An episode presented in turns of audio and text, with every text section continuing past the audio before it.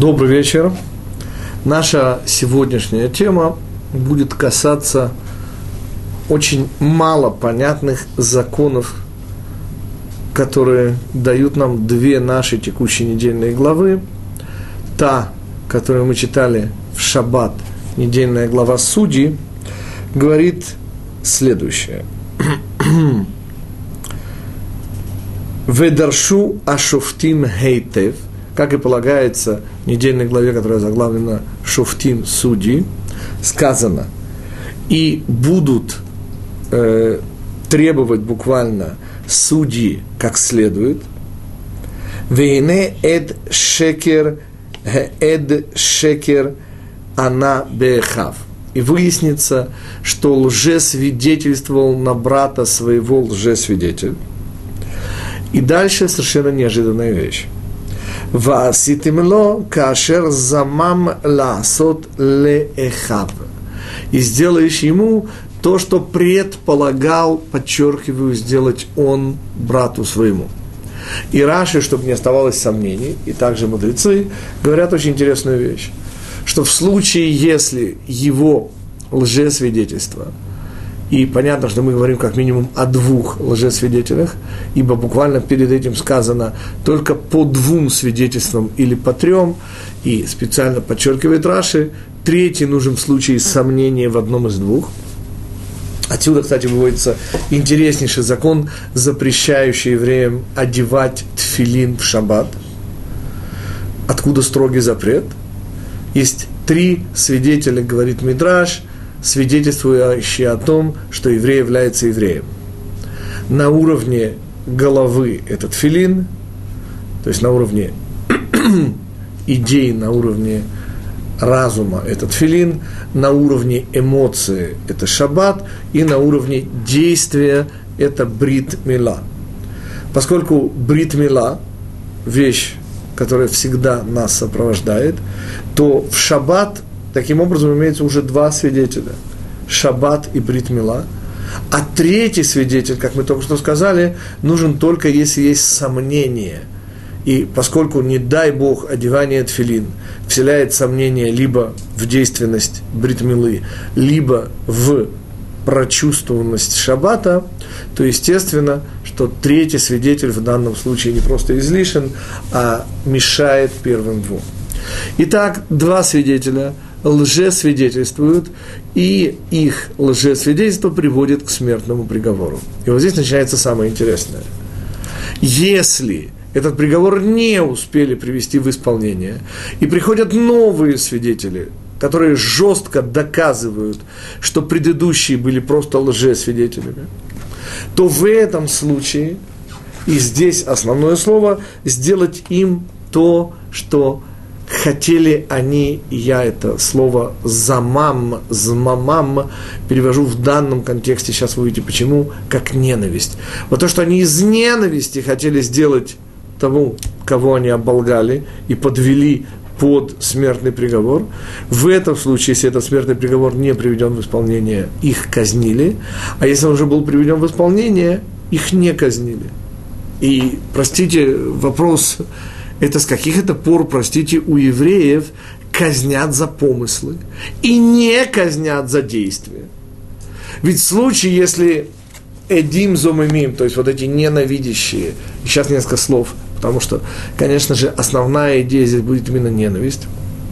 Так вот именно эти ненавидящие свидетели – привели к смертоубийству, причем, естественно, заранее запланированному и хорошо подготовленному, потому что я специально прочитал, что судьи у евреев искали все слабые моменты, и задача судей в еврейском суде, как это ни странно, была вовсе не привести к смертному приговору, а избежать его. И как маленькая-маленькая иллюстрация к тому большому а именно справедливости суду месяц Элуль. Не случайно мы читаем с вами сейчас о законах, связанных с еврейским судом. Так вот, удивительно красивый закон, в соответствии с которым, если 23 величайших еврейских мудреца решали единогласно, я сразу хочу подчеркнуть, господа, что еврейские судьи не имели права влиять друг на друга. Каждый решал самостоятельно и клал в специальную урну свое решение. Ашем лошем. Виновен или не виновен. Так вот, 23 нечетное число, решение всегда выносилось большинством голосов. И если все 23 еврейских мудреца утверждали, что обвиняемый виновен, то что делали с обвиняемым? Его немедленно освобождали. Почему? Потому что объясняют мудрецы, что 23 величайших мудреца поколения, которые искали слабые места в обвинении, не смогли их найти, это значит, что обвинение построено искусственно. Потому что в нашем материальном мире, господа, ничего абсолютного быть не может. И в данном случае абсолютное обвинение – это значит искусственное обвинение. Следующий шаг. Так вот, если в этом случае, когда мудрецы копают и копают и копают и не могут ничего, и свидетели стоят на своем и говорят, что они видели Рувена или Моше, который своими руками с холоднокровно и так далее, и так далее, и так далее, то они, естественно, выносят смертный приговор большинством голосов. И если в этот момент прибегают свидетели, которые говорят, что мы видели Рувена или Моше как раз в тот самый момент, про который свидетельствуют, что он был на месте убийства, на самом деле был в совершенно другом месте, и их свидетельство принимается, то первые свидетели, которые почти-почти убили Рувена или Моше, что получают? Смертную казнь. А если, не дай Бог, невинного казнили, то есть смертный приговор Рувену или Моше привели в исполнение, то что в этом случае? Ответ не казнят. Спрашивается, как же так?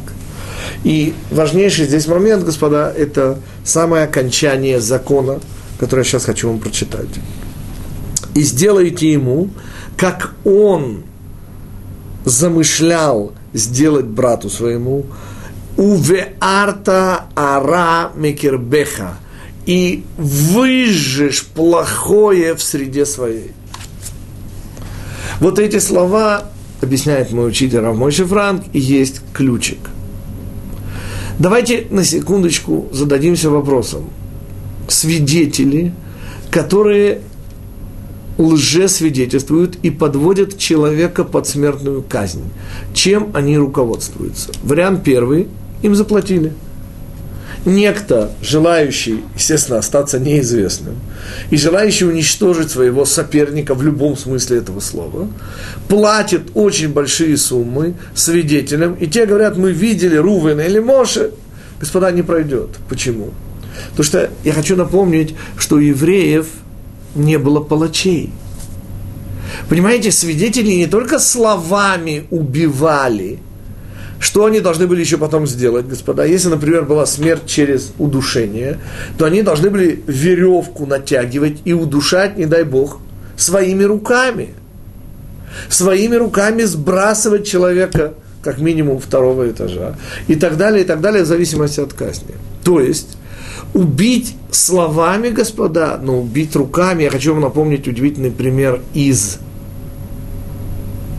первой книги Пятикнижия, где братья Йосефа что делают, увидев его и желая его убить? Посылают на него собак. Что делают собаки? Они его не трогают. Ну и казалось бы, вы же только что были готовы убить Иосифа, но теперь надо убивать своими руками. И тогда вмешивается Рувен и говорит, ну неужели мы за... То есть убивать своими руками, и у нас во второй части нашей сегодняшней беседы будет еще один пример – красивая военнопленная, оказывается, господа, сразу всех наших доблестных армейцев, мужчин расслабляю, никакого отношения к нынешним войнам не имеет. Чисто аллахический закон о красивой военнопленной, который сам по себе удивителен, тем не менее имеет отношение только к тому уровню, когда убивали своими руками. А то, что делают сегодня с помощью огнестрельного оружия, это не убийство своими руками. И к нашим доблестным, не сомневаюсь, воинам этот закон вообще отношения практического не имеет. Таким образом, о чем мы? Вы понимаете, что ни за какие деньги нормальный еврей не согласится убивать своими руками. Это понятно. Так откуда же тогда берутся такие свидетели? И вот здесь идет единственный возможный ответ. Речь идет о ненависти – Представьте себе двух евреев, которые ненавидят третьего, Мойша или Рувина. И вот их ненависть, которая боэрет, которая огнем жжет их изнутри, вот эта ненависть приводит их к чему? К не просто лжесвидетельству, а к лжесвидетельству, ведущему к смертному приговору. И вот эта ненависть, движущая сила этих лжесвидетелей, син-а, ненависть, вот она и должна быть, что сделано, сожжена, выжжена. Ее надо убрать. Давайте вспомним цель творения. А цель творения, как мы помним, это и есть избранность еврейского народа. Мы, Израиль, это функция чего? Хеседа. И сказано, что евреи рахманим бне рахманим, милосердные дети милосердных. В каком смысле дети милосердных? В смысле, что в нас милосердие заложено изначально. Это наша функция в этом мире. Функция евреев в этом мире – это давание, это любовь. Понятно, что из любви иногда надо убивать и так далее, но мы сейчас о чем? Представить себе, что евреям движет ненависть, да еще к тому, кого он обязан любить, это прямое отрицание цели, ради которой создан этот мир. Еврей ненавидит другого еврея вплоть до того, что готов его убить своими руками? Господа, этому не может быть места. Вот о чем говорит Тора. И вот здесь, объясняет мой учитель Рамочи Франк, и кроется смысл этого закона. Такие чувства в сердце еврея не только неуместны, они не имеют места права на существование в этом мире. И пока еврей, не дай Бог, в сердце своем чувствует вот эту пожирающую, поглощающую все положительное ненависть и готов своими руками убить другого еврея, что надо делать с этим? Вот это надо уничтожать. Если же смертный приговор приведен в исполнение, то что надо сразу сказать? Что в этом сердце, которое привело, которое пылало ненавистью, достигшее своего, оно теперь не пылает. И, следовательно, этот закон неприменим. Что я хочу сказать? Всякий раз, когда мы говорим о законах Торы – связанных с нами, мы говорим не о системе правосудия лишь только. Мы говорим о инструкциях, которые дает завод-изготовитель своему изделию. Всевышний Творец людей говорит о том, что позволительно и что не позволительно человеку, что можно терпеть, что можно исправить. И вот здесь мы готовы подойти уже к ответу на следующий вопрос. Но как же так? Получается, что ежели они холоднокровно убийцы, то что им за это ничего не будет? Пришли свидетели, жестко доказали, что те, кто убили Рувана или Моши, были лжесвидетели. И мы их не убиваем? Вот этих холоднокровных убийц? Ответ следующий. Господа, во-первых, мы уже доказали, здесь хладнокровного убийства не было – Здесь была ненависть невероятная, пылающая ненависть, которая убрала все хорошее, что было в этих евреях. И вот когда они были под властью этой ненависти, если мы их брали в этот момент, их нужно было немедленно уничтожать и уводить из этого мира, чтобы увести из этого мира ненависть. Но коль скоро убийство уже совершено, и там остались только выгоревшие эмоции – ненависть как таковая уже не пылает в сердцах этих людей, они достигли того, что злоумышляли, то, и вот здесь мы пользуемся комментарием Бейт Исраэль, третий, по-моему, может быть, четвертый гурский рэбе. Тот, кто пережил Вторую мировую войну, потеряв всех своих хасидов. Более ста тысяч гурских хасидов было убито нацистами – Гурский Рэбе, Бейт Исраэль, говорит совершенно простую вещь. Господа, мы должны с вами помнить, что самые тяжелые дела земному суду не подсудны. И задача любого земного суда – исправление. Почему? Потому что любой земной суд с любым самым страшным приговором, он только лишь земной суд – и он не абсолютен, и он не может сделать наказание преступлению равным. Всегда, всегда земной суд будет мягче небесного. И что говорит Бейт Исраиль? Что преступление этих ненавидевших еврея и убивших его столь велико, что земной суд просто не может помочь. И вот этот смертный приговор, вот этот смертный приговор, который выносится в случае, если они полны ненависти, его смысл и назначение убрать ненависть евреев друг к другу.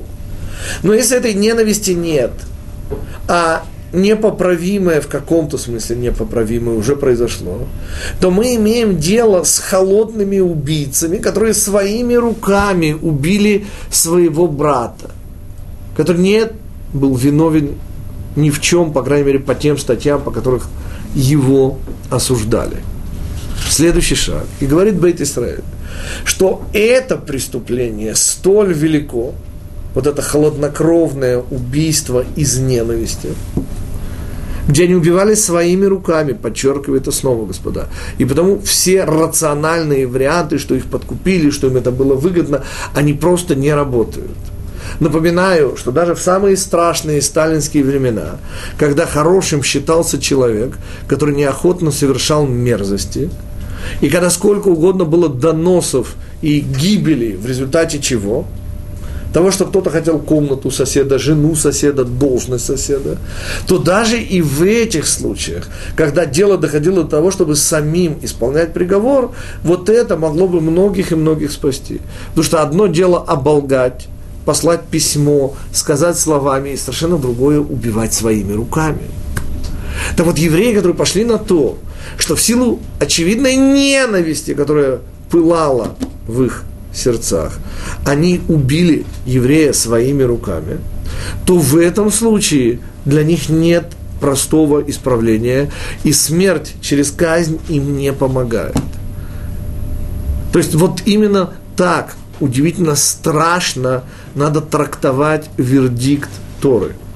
Этим людям земной суд помочь не может, потому что приговор земного суда – даже смертный приговор – это меньшее из зол. Это то, что они могут сделать для помощи, для исправления этой страшной заблудшей еврейской души. И вот такая трактовка позволяет нам уже, как бы, понимая не простую задачу, которая перед нами стоит, попробовать подступиться к твердыне, называемой, и это наша следующая глава, и мы попробуем еще в конце урока объединить оба эти комментария и связать их очевиднейшим образом, уже, я надеюсь, для всех слушающих, с месяцем Илулем и с грядущим судом. И этот закон, которым начинается наша ближайшая недельная глава, «Ки тице лемильхама аль ойвеха». И когда выйдешь ты на войну против врагов твоих – и отдаст Всевышний тебе их в руки твои. И дальше начинается совершенно необычная вещь. Читаем. И возьмешь пленных. Вешавита шовье. Вераита бешовье эшет яфат тоар. И увидишь среди пленных женщину красивую видом вехашак таба, и возжелаешь ее, велакахта леха лейша, и возьмешь ее себе в жены.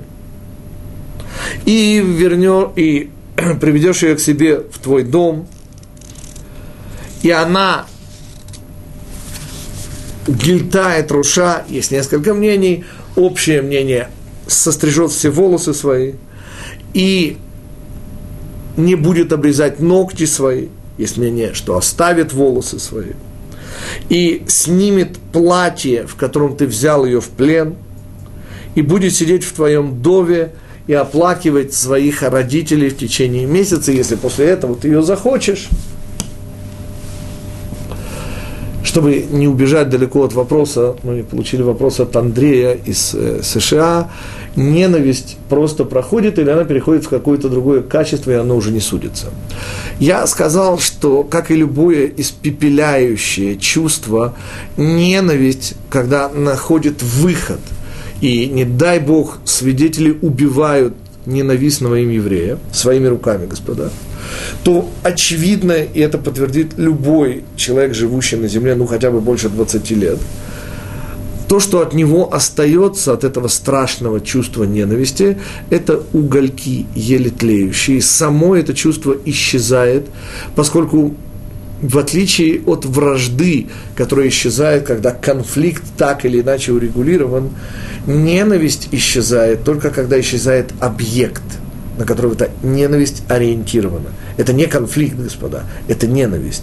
И как только они своими руками дали выход ненависти и убили человека, то очевиднейшим образом то страшное опустошение, то все внутреннее, что выгорело в них, не способен уже судить суд земной, а только лишь небесный. И даже смерть от приговора еврейского суда им помочь не может. Именно в этом суть комментария гурского рэбе Бейт Исраэль. И я надеюсь, что Андрей получил ответ на свой вопрос. Мы же уже с новым вопросом, господа. Как понять историю о красивой военнопленной? И вы не поверите, суть, которую мы можем понемножечку отыскать в этой истории, начинается с эпитета – красивая. Я сейчас не буду обсуждать сперва вопрос, кого считать красивой и в каких обстоятельствах, а задам вопрос простой. Простите, пожалуйста, а как Аллаха говорит поступать в случае, если военнопленная некрасивая? Ответ. А закон от этого не меняется. Тогда зачем же Тора подчеркивает красивое? Еще один маленький вопрос, господа. От чего вот это вот удивительное требование, чтобы она сняла платье, в котором ее взяли в плен? Ну, мы же с вами, слава Богу, по фильмам, потому я говорю, слава Богу, немножко представляем себе войну. Да? И то, как выглядели на войне в прифронтовой полосе сжигаемые деревни, артобстрелы, более-менее понятно, да? Как выглядели мужчины, женщины и дети, себе можно представить. Теперь, что значит красивое?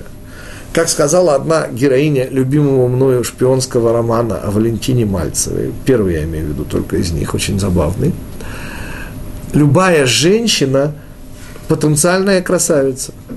Что нужно женщине, чтобы стать красавицей? Ответ – 20 минут времени спокойно перед зеркалом, плюс подручные средства. И любая женщина да, приведя в порядок морду лица, шучу, конечно, тем не менее, от нее не шучу, становится вполне привлекательной красавицей. О чем мы? Господа, но дело происходит на войне, но речь идет о военнопленных. Тогда какой придется сделать вывод?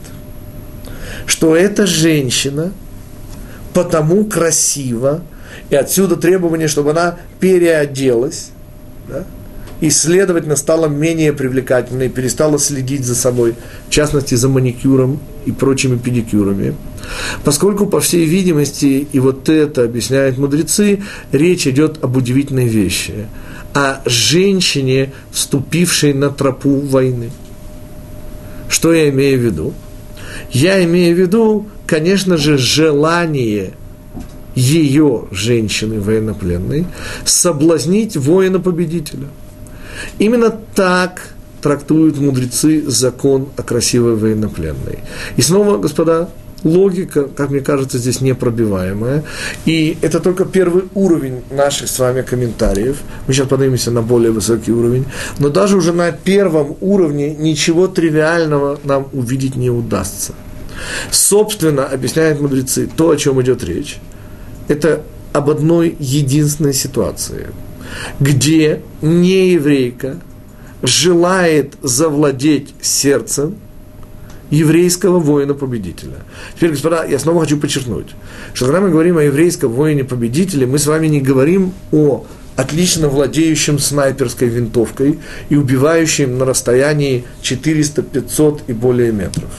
Мы с вами говорим о том воине, потому этот закон к современным воинам отношения вообще не имеет, который убивал своими руками. И мы уже сказали в предыдущем законе, что убивать руками, господа, это совершенно не то же самое.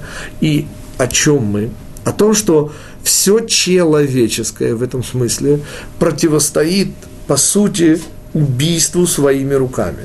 И когда мы привели пример братьев Юсефа, которые, с одной стороны, были готовы его убить и спустили на него собак, но когда те отказались его трогать, и Рувен смог их убедить, но нельзя же своими руками, господа. Так вот эта идея своими руками и убивать своими руками говорит о чем? Объясняет мой учитель. О том, что все животное в нас, все инстинктивное в нас – если, не дай Бог, еврей убивает своими руками, занимает главенствующее положение, выходит на первое место, и, к сожалению, все человеческое, все божественное к нас уходит на второе, не совсем, конечно, но на второе место. Это то, что называется в пылу битвы. Когда жизнь человеческая, и здесь я хочу привести очень-очень далекий пример, господа.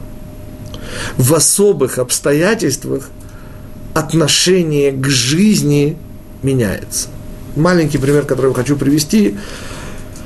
После катастрофы, я не помню, он был польским или чешским раввином, Раф Майзлиш, его после выхода его книги в свет стали называть раввином Освенцима. Он провел там полтора года, выжил, и выжил его сын. И он выпустил книгу, где он рассказывал, как и что ему пришлось пережить.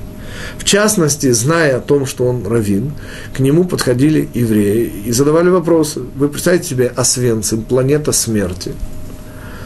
И вопросы, которые там были. И в частности, там был важнейший вопрос, который ему задали. Один еврей, весь в слезах, прибежал к нему и сказал, что его единственного 14-летнего сына, больше у него никого не осталось, все уже были убиты, у него был один 14-летний сын, забрали еврейские капу, числе других 400 еврейских подростков, и сейчас они должны их отдать эсэсовцам, и те отведут их в газовые камеры. У него сохранился чудом перстень с алмазом, и он мог выкупить у еврейских капо старост, я не хочу о них даже разговаривать об этих мерзавцах, они заслуживают ни одного слова, то вот эти еврейские старосты, естественно, продажные даже не твари и не мерзости, а намного ниже этого, были готовы этого ребенка отдать отцу, но он, естественно, предположил, что взамен его возьмут другого еврейского мальчика. И он пришел с вопросом, а может ли он вообще выкупить ребенка, зная, что взамен убьют другого ребенка.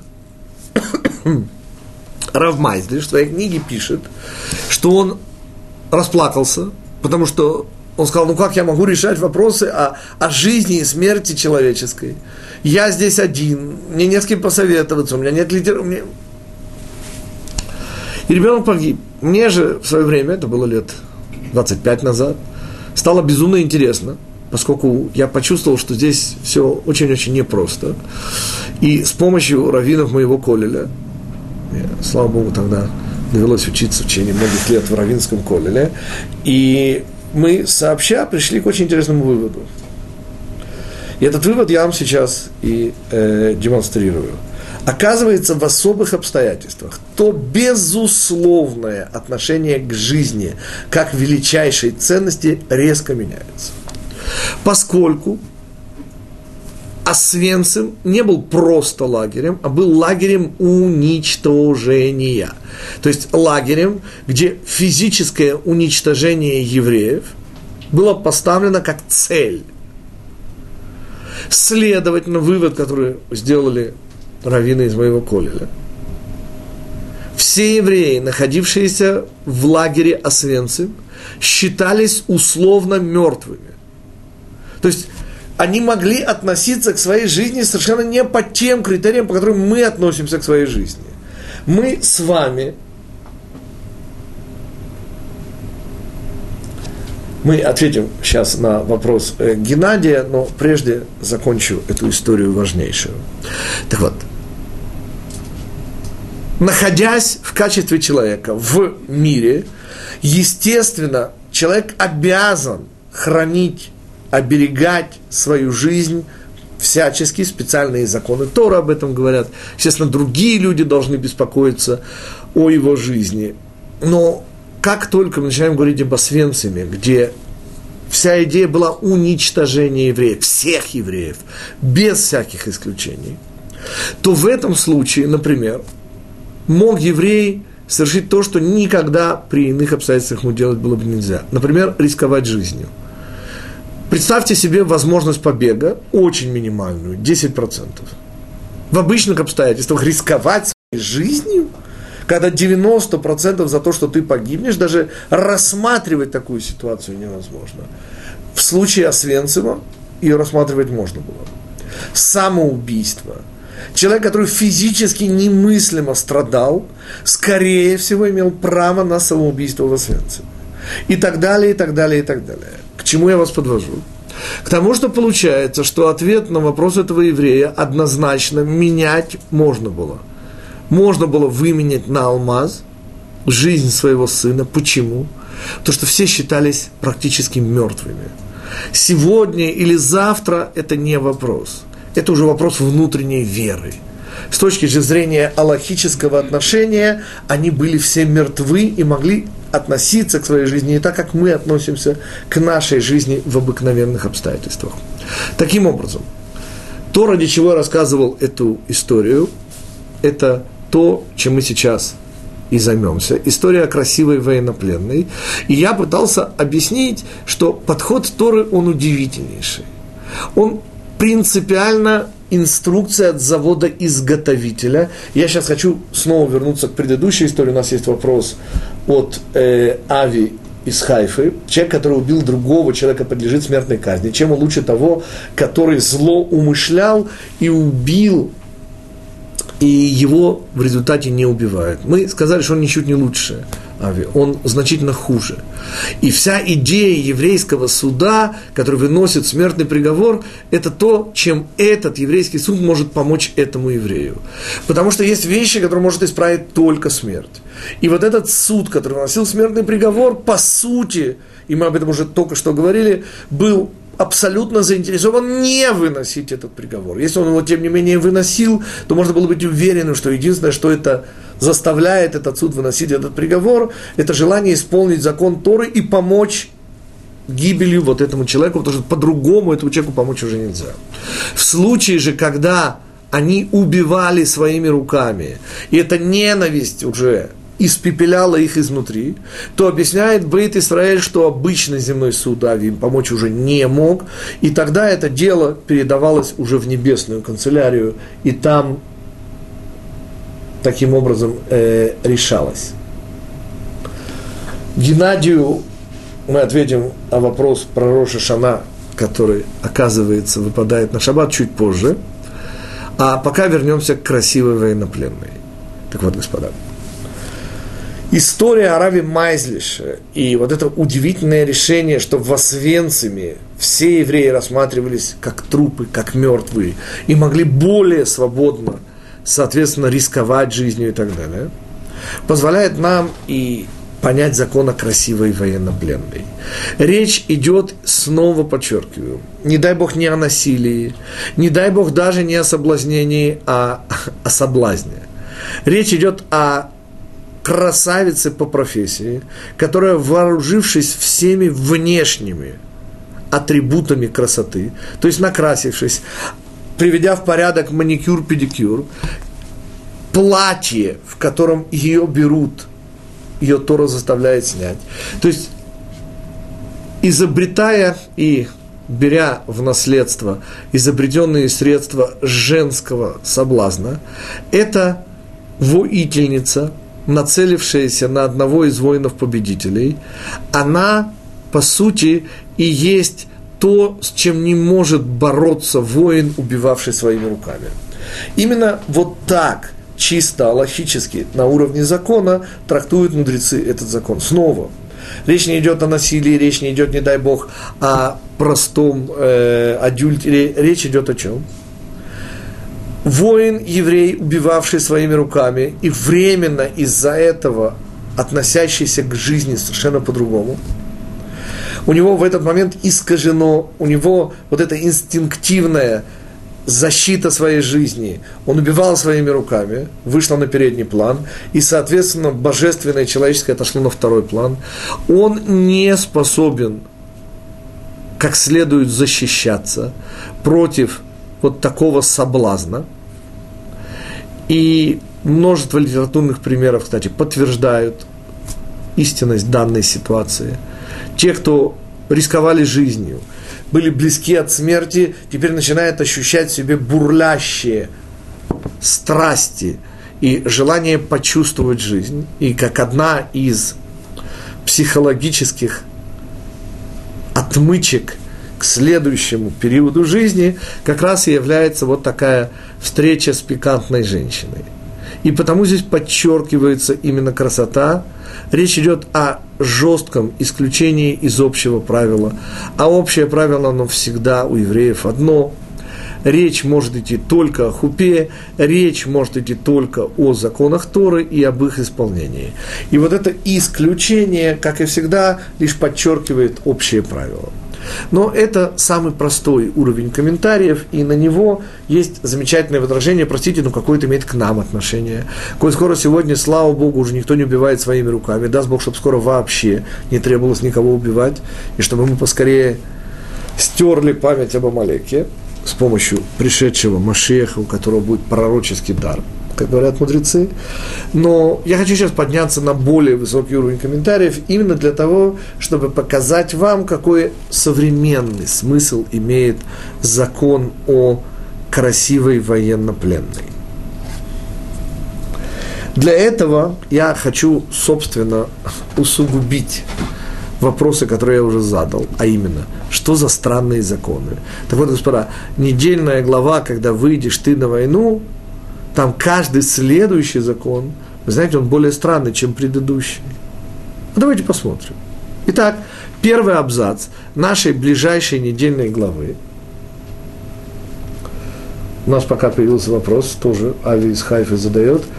Я не слышал, что человек, который очень болен, имеет право на самоубийство, и человек, который его убивает, убийца. Поэтому ваше утверждение, что вас человек имеет право... Ави, по всей видимости, э, вы не очень часто и достаточно регулярно пользуетесь нашей еврейской талмудической премудростью. Вопрос с заболевшим человеком – это пассивное состояние.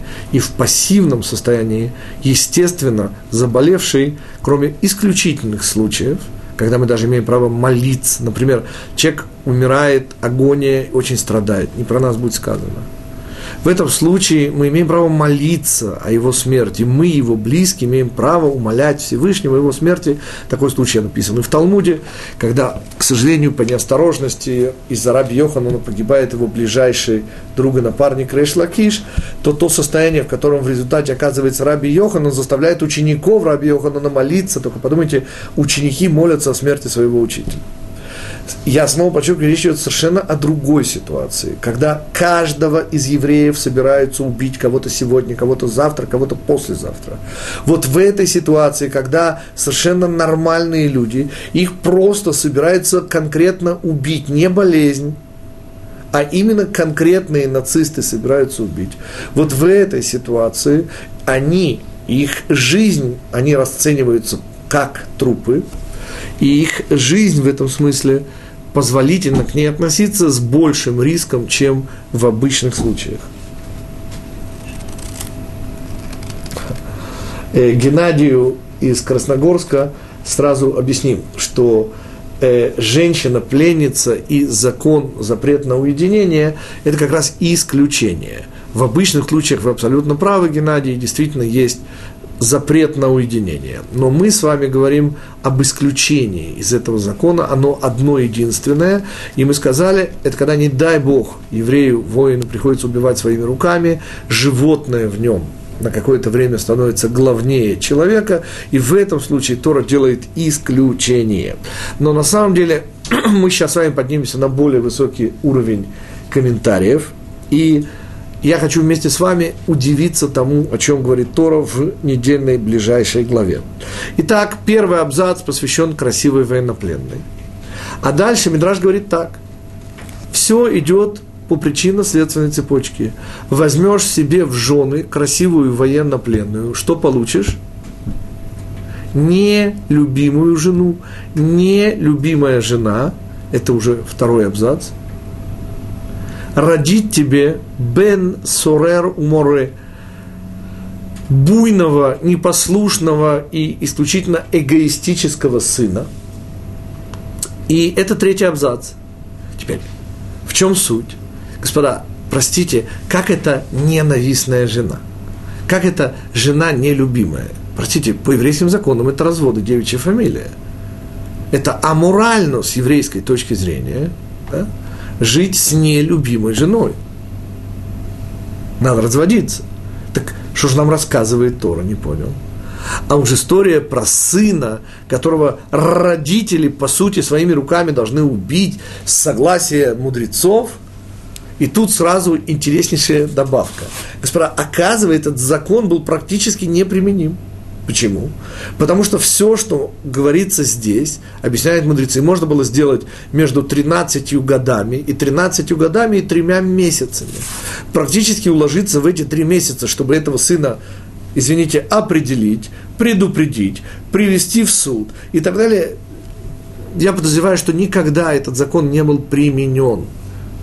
Но Мидраш отстаивает свою позицию. Итак, взявший красивую военнопленную в жены, получает, мягко выражаясь, нелюбимую жену, а такого статуса Аллаха не признает, не может быть нелюбимой жены, в особенности ненавистной. Следующий уровень – это совершенно невероятный твой ребенок, который, по сути, должен быть тобою умершвлен. Сама постановка вопроса переворачивает э, все еврейское, что есть во мне. А дальше, господа, я же сказал, что все будет идти. И это уже четвертый абзац. О чем он говорит? О том, и с этого мы начнем, что когда-то использовал Аризаль, придя на смерть величайшего мудреца, каббалиста, праведника, которого звали Рамак, Раби Моше Кордеверо. Так вот, как известно, есть мецва у евреев, мецват эспед, то есть произносить прощальные слова, очень возвышенные и возвышающие душу умершего. Так вот, эти слова, они чрезвычайно важны, и потому даже наши самые большие мудрецы, в кавычках, не ленятся прийти на кладбище и их сказать. Речь идет в данном случае середина 16 столетия Аризаль, Рав Ицхак Лурия Ашкенази, умирает величайший праведник и мудрец Рамак, и весь эспед Аризаля – это то, о чем говорится в четвертом абзаце. то есть после красивой военнопленной, ненавистной жены, сына буйного, которого следует убить, говорит Тора следующее –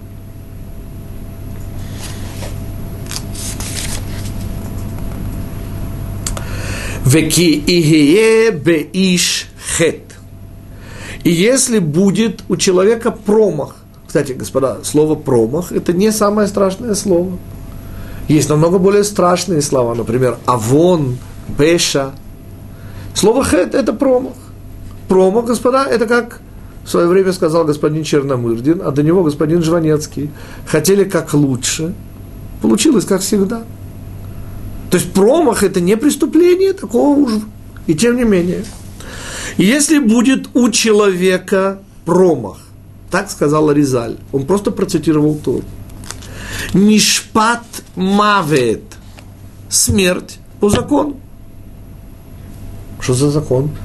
С каких-то пор у евреев захет, извините, то есть за хотели как лучше, получается, извините, Вспомню даже, не дай бог, нечаянного убийцу, самый страшный вариант. И то его не казнили. Вегумат. И был умершлен. Вы слышите? Где такой закон, по которому можно умершлять за хет? Но это еще не конец, он начинается только. Веталита ото аль И повесишь его, имеется в виду труп, на дерево. Господа, те, кто знают, как у евреев скрупулезно записаны законы, об удивительном предупредительном отношении ко всему, что было еще недавно живым человеком, а стало трупом. Как у евреев обрезают ногти трупом, волосы, их обмывают. Как это повесить труп на дерево? Это же оскорбление не того, кто был живым. Это оскорбление имени Всевышнего. Что Тора хочет здесь сказать? И ответ – до вечера. И вот это то, что сказала Ризаль. Слово «иш», господа, и потому без учителя вы никогда не сможете понять, что сказано в Пятикнижии Моисея. Слово «иш» – это не просто человек, господа. «Иш» – это величайшего уровня человека. Кстати, не обязательно величайшего положительного уровня. Например, Аман и Мордыхай в Мегелат Эстер называются Иш ва Иш. Ваясе Кирцон Иш ва Иш. В самом начале Мегилы, где сказано, что подавали на Перу Ахашвироша в соответствии с желанием человека и человека. Мудрецы говорят, человек – это чрезвычайно высокий уровень. Даже, не дай Бог, отрицательный. Дальше.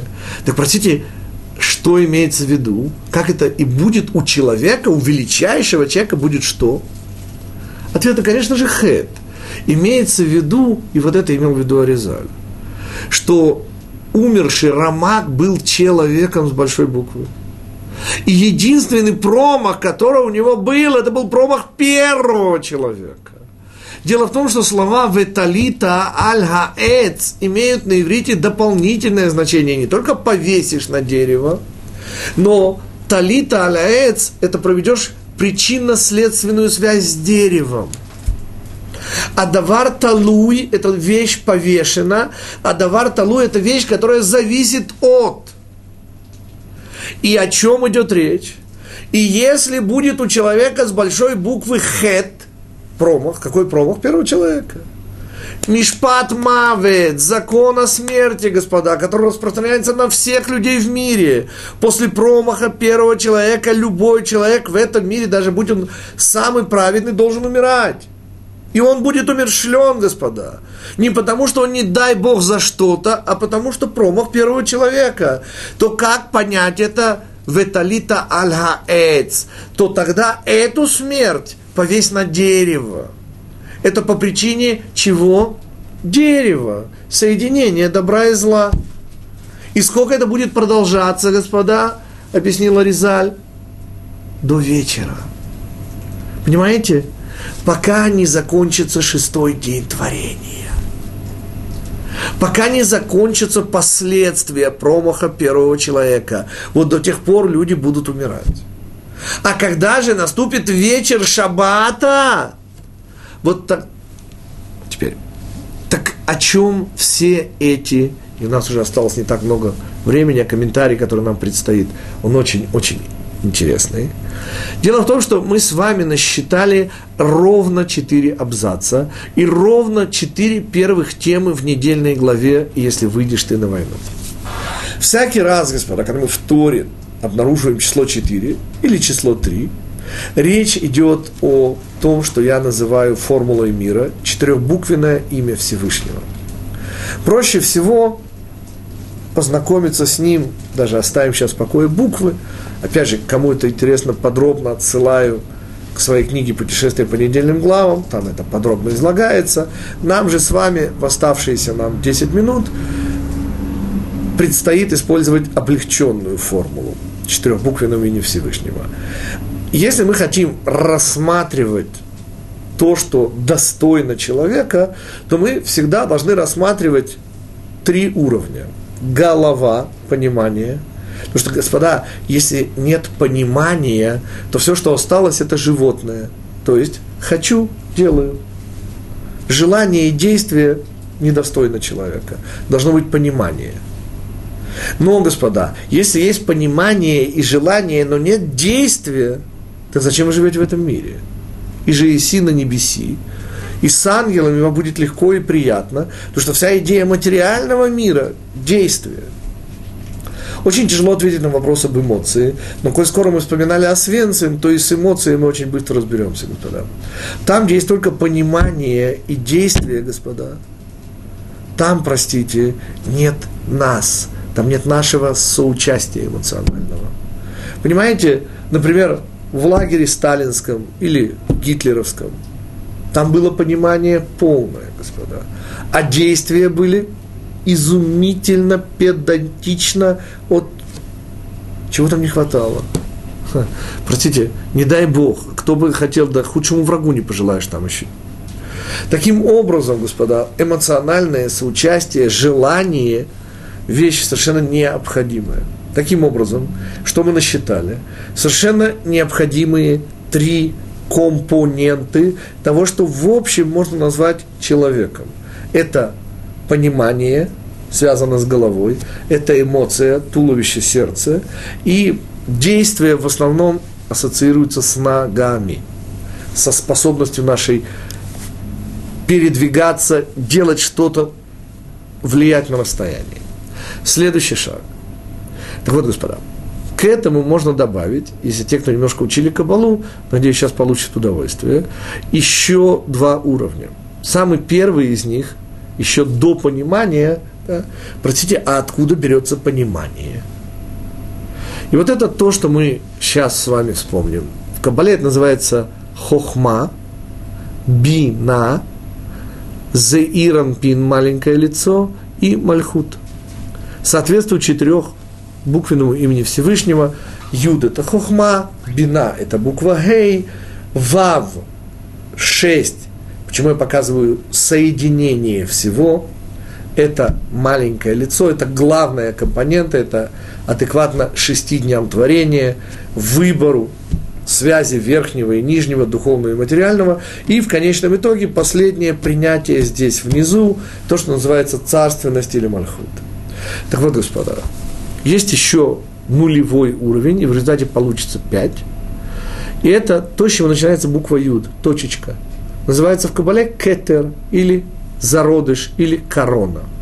А теперь, господа, давайте рассмотрим то, что у нас написано в главе. И если выйдешь ты на войну, господа, это обязательный, безусловный закон всей нашей Вселенной. В борьбе обретешь ты право свое, идея, на которой стоит иудаизм и наша Тора, это выбор, это ответственность, это награда и наказание. Таким образом, то, с чего все начинается и ради чего все создано, в борьбе обретешь ты право свое, если выйдешь ты на войну. Находясь в этом мире, господа, мы находимся на войне со своим злым началом, со своим деструктивным началом, с Ецер-Гара. И эта вещь нулевого уровня, она изначальная. Дальше. И дальше может получиться так, что ты в этой войне проиграешь, ты уступишь, и мудрецы объясняют, что уступка самая распространенная, это уровень половых гормонов, это самая часто встречающаяся уступка, и потому она появляется в Торе именно как наиболее часто встречающаяся по принципу «и забодал бык быка». А ежели, говорит, козел забодал козла, ответ то же самое, но чаще встречается бык, потому в Торе упомянут бык. И здесь тоже упомянуто наиболее часто встречающееся. Мы уступаем своим половым гормонам. Что мы получаем в результате? Ответ – мы получаем чрезвычайно низкий уровень семейной жизни. А семья – это основа. Чрезвычайно низкий уровень семейной жизни, не дай Бог, приводит к отвратительным последствиям. И сын на иврите – это еще и следствие. И если мы спускаемся уже на уровень следствия, где нас уже нельзя терпеть, то что происходит дальше? Нас, господа, убивают – нас карают смертью, нас убирают из этого мира. Для чего? Чтобы в конечном итоге вернуть нас, этим заканчиваются эти абзацы. Куда? К самому началу. Нас закапывают в землю, и мы приходим в этот мир снова, чтобы воевать до победного конца. Таким образом, что я вам хочу напомнить? Нет бесконечной падающей цепочки. Когда мы начинаем с нулевого уровня, есть безусловный закон о войне. И если мы падаем, а продолжается падение, то оно не продолжается бесконечно. На том уровне, где уже появляется смерть, идет отсылка к первоначальной задаче смерти. И мы заодно можем с вами оценить, господа, зачем нужна смерть. Понимаете, господа, смерть – это то, что останавливает духовное падение человека. И таким образом мы связываем все темы сегодняшней нашей беседы воедино. Смерть – это предел, который установлен для того, чтобы падение духовное человека не было, не дай Бог, бесконечным. И в этом ракурсе следует рассматривать вопрос о злоумышленных свидетелях, которые ненавидят и своими руками убивают. Пока это ненависть, ее надо уничтожить. Как только она уже произошла, там уже выжжено все, здесь уже только Всевышний люди помочь не могут. Лжесвидетель не убивает своими руками. Вы... Ответ, господа, я снова повторю, это для Эллы из Денвера. Элла, у евреев нет – слава Богу, нет такого э, понятия, как палач. У евреев нет палачей, и приговор, который выносился еврейским судом, приводился в исполнение свидетелями. То есть каждый, кто свидетельствовал, знал, что если его свидетельство и будет вынесен смертный приговор, он будет убивать своими руками, и это предупреждало возможность, например, подкупа. Понимаете, нельзя было убить в еврейском суде чужими руками, а иначе миллионер, нанимает двух лжесвидетелей, дает каждому по миллиону. Но, господа, вы согласитесь взять миллион или 10 миллионов убивать своими руками? Так вот, раньше люди были не менее умны, чем мы. И, следовательно, из-за этого был сделан основной вывод, что они убивали из-за ненависти, которая пылала в их сердцах. Потому что подкупить таких свидетелей было нельзя, они убивали своими руками. И вот это убивание своими руками, вот это совершенно удивительная задача этого мира. Даже смерть работает на жизнь. В этом основа всех основ еврейских осенних праздников, нашего месяца Илуля, который приводит и ведет нас к Дню суда. Вся идея суда, вся идея осенних праздников – это вернуть нас к жизни. Проведя нас через соседство со смертью, проведя нас через ощущение смерти, очистить нас для жизни. Потому что, господа, нет более сильного – ощущение у человека в этом мире, чем ощущение близости смерти. И нет более очищающей вещи в этом мире, чем смерть. И об этом как раз и говорилось в недельной главе Китице на уровне Кабалы. Мы с вами увидели, что только через смерть способен человек в конечном итоге вернуться на войну и начать и продолжить, прошу прощения, начать именно продолжить то, что ему не удалось закончить в своей предыдущей жизни – с вами мы, как всегда, даст Бог, встретимся через неделю. И, как всегда, готовьте ваши вопросы.